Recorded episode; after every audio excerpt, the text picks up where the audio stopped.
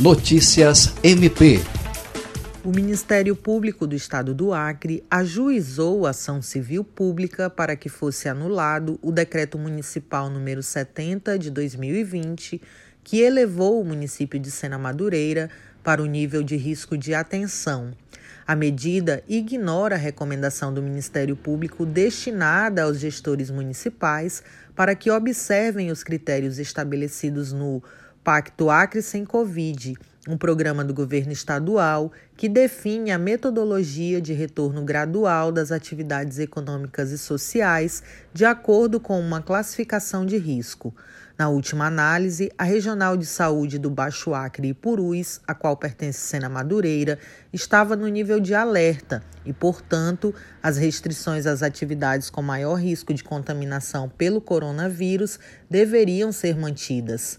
O juiz Fábio Alexandre Costa de Farias, titular da Vara Civil da Comarca de Sena Madureira, determinou a revogação do referido decreto no prazo de 24 horas, sob pena do pagamento de multa diária no valor de 30 mil reais.